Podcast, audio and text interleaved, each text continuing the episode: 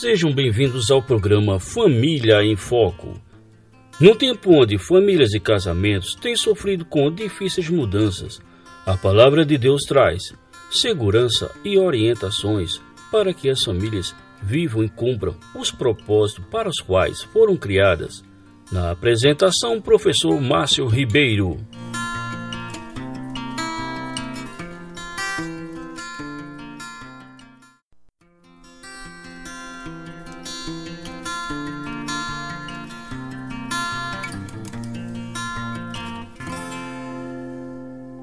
Saudações, caros ouvintes.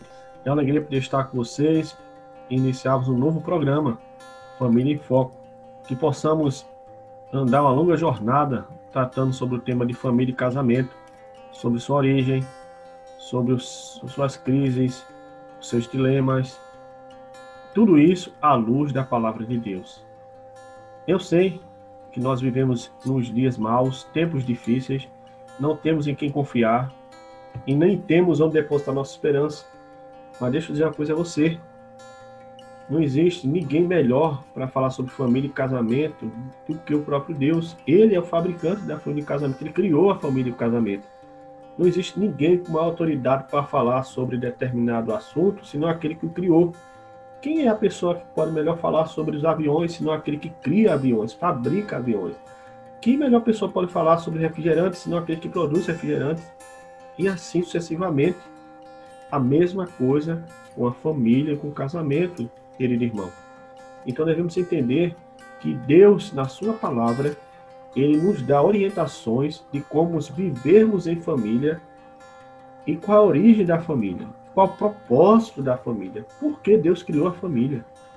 Então eu gostaria de estar meditando brevemente com vocês, especialmente sobre duas questões fundamentais quando falamos de família e casamento qual é a sua origem e qual os propósitos ou propósito de Deus para a família e para o casamento. Já que estamos falando de Deus e da sua palavra, eu gostaria que vocês abrissem suas Bíblias em Gênesis capítulo 1, versículo 26. Eu estou com a minha aqui aberta. Gênesis 1, 26, primeiro livro da Bíblia, o livro de Moisés.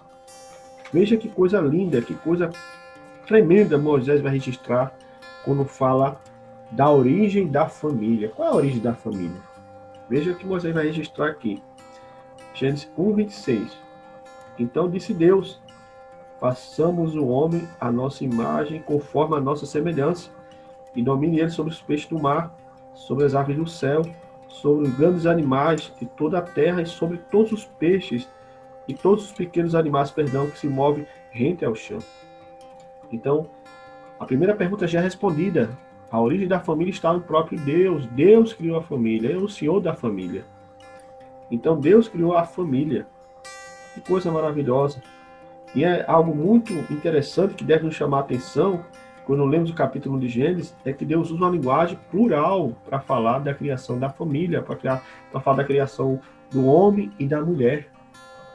Se você ler Gênesis capítulo 1 em diante, você vai ver que Deus não fala no plural, ele fala no singular. Mas quando vai criar o casal, quando vai criar a família, Deus fala no plural. Por que Deus estaria falando no plural? Quem está criando com Deus? Quem está junto com Deus criando todas as coisas? Seriam os anjos? Outra criatura? A princípio, caro irmão, caro ouvinte, olhando para Gênesis 1, 26, Moisés não nos dá resposta. Apenas diz que Deus criou. Deus diz passamos, apenas diz que Deus criou. Mas assim como uma luz no túnel que vai se tornando crescente, a mesma coisa acontece com a palavra de Deus. Tudo não é revelado uma vez só. Deus ele vai tornando a revelação progressiva, ela vai crescendo, ela vai avançando. Se nós formos para o Evangelho de São João, no Novo Testamento, eu acredito que nós vamos encontrar a resposta de quem está com Deus criando todas as coisas. Leia comigo. João, o Evangelho de São João, capítulo 1, versículo 1, diz assim, ó: No princípio era aquele que é a palavra. E ele estava com Deus e era Deus. E ele estava com Deus desde o princípio. Então tem mais alguém com Deus, e era a sua palavra, era a palavra. Vamos entender que era a palavra no versículo 17. Pois a lei foi dada por intermédio de Moisés, e a graça e a verdade vieram por intermédio de Jesus Cristo.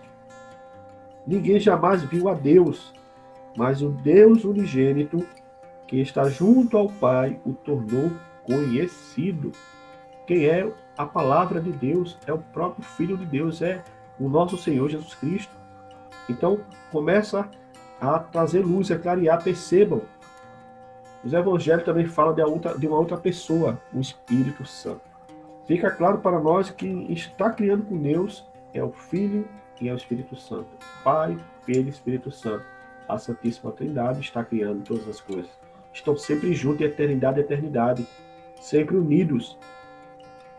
E somente a fé cristã conceitua Deus dessa forma, como, como sendo um Deus que é Pai, que é Filho, que é Espírito Santo. Três pessoas, mas com apenas uma natureza. Três pessoas, mas unidas eternamente. Três pessoas, mas num relacionamento dinâmico e profundo. A Santíssima Trindade. Por isso que Deus falou, façamos. Portanto, irmãos, Deus não estava sozinho criando todas as coisas. Ele estava no trono sentado, dando ordens. Não. Deus tem o Filho e o Espírito Santo. Deus não é uma unidade solitária, mas é uma comunhão de pessoas divinas, eterna comunhão. E Deus aqui criou o homem à imagem do Deus Trino. O homem se tornou imagem e semelhança de Deus. E qual é o propósito dessa criação, além de se tornar imagem e semelhança de Deus? Continuamos lendo Gênesis 1, 27. E criou Deus o homem à sua imagem, a imagem de Deus o criou. Homem e mulher o criou. E Deus o abençoou. E lhe disse: Sejam férteis, se multipliquem, encham, subjuguem a terra, dominem sobre os peixes do mar, sobre as aves do céu, sobre todos os animais que se movem pela terra. Então, além de ser imagem e semelhança de Deus, o casal passou também a governar a criação, a multiplicar. Deus diz: olha, se multipliquem, tenham filhos, encham a terra da minha imagem. Um certo pastor americano chamado David Merck vai dizer com esse versículo que Deus desejava e deseja que os homens no casamento tenham filhos e esses filhos também são imagem de Deus, espalhes pelo mundo a imagem de Deus. Então ele usa uma frase bastante conhecida, que o homem foi criado para espelhar, ele refletir a imagem de Deus e espalhar a imagem de Deus através de seus filhos. E eu concordo com ele. É isso mesmo, Deus deseja que o casal seja frutífero, fecundo. E não só isso, que ele governe a criação, que ele governe o jardim. Veja que coisa maravilhosa, caro irmão, caro ouvinte. Deus, além de criar o homem a sua imagem e semelhança, a família surgiu de Deus, ele também dá a essa família o poder, o poder, perdão, de, de terem filhos e de dominar a criação. E algo muito interessante e profundo quando falamos que o homem foi criado em imagem de Deus Trino, que Gênesis capítulo 2, no versículo 18, há algo bastante interessante. Se você ler Gênesis o capítulo 1, você vai perceber que tudo que Deus cria é bom. Mas quando chega no capítulo 2 e no versículo 18, Deus diz assim: Então disse o Senhor, Deus, declarou: Não é bom que o homem esteja só. Veja, tem algo que não foi tão bom. Tem alguma coisa no jardim que Deus viu que não era tão boa. E qual foi essa coisa que Deus viu? Que o homem estava sozinho. Não era vontade de Deus que o homem viva sozinho, como se fosse solitário. Existia solidão no jardim, irmão. Então não era vontade de Deus que o homem é, governasse sozinho. Até porque não ia governar plenamente sozinho. Assim como o pai tem um filho, e o pai e o filho tem o Espírito Santo, o Espírito Santo tem um filho e o pai, Deus viu que o homem precisaria também de uma companhia, visto que Deus é eterna comunhão, é eterna companhia. Então Deus ali cria a mulher. Continuando lendo, se você ler esse episódio, você vai perceber que Deus continua. Então o Senhor, é, Deus, viu que não, não era bom que o homem estivesse só. Farei para ele alguém que lhe auxilie e lhe corresponda. Alguém que lhe seja o seu auxílio. Então Deus cria a mulher. A mulher passa a ser aquela completude do homem. Agora sim, o retrato no jardim, ele reflete melhor o que está no céu. São dois que se tornam um no casamento, assim como três que estão no céu são um pela comunhão. Agora sim, está perfeito. Deus não discorre mais falando que não há mais nada que não esteja tão bom. Por quê, irmãos? Porque Adão só conseguiria governar plenamente o jardim se estivesse Eva, se tivesse sua esposa.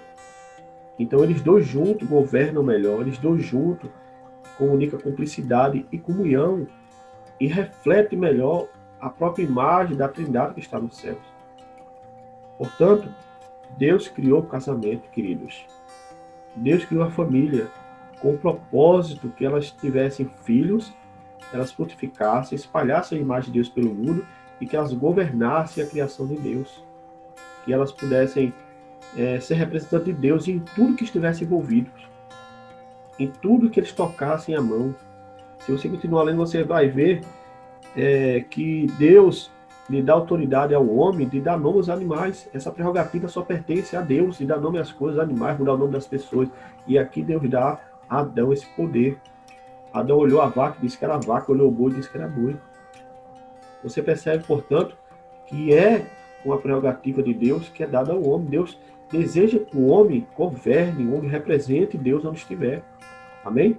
Que você possa refletir nessas verdades ricas e profundas sobre a origem e o propósito da família e do casamento conforme a palavra de Deus. Que Deus te abençoe nessa noite, que Deus abençoe tua família e que essa palavra, que a palavra de Deus, a palavra poderosa, a palavra que criou todas as coisas, possa fazer morar no seu coração e transformar sua família e seu casamento. Espero lhe ver nas próximas oportunidades para continuar falando sobre família e casamento, em nome de Jesus.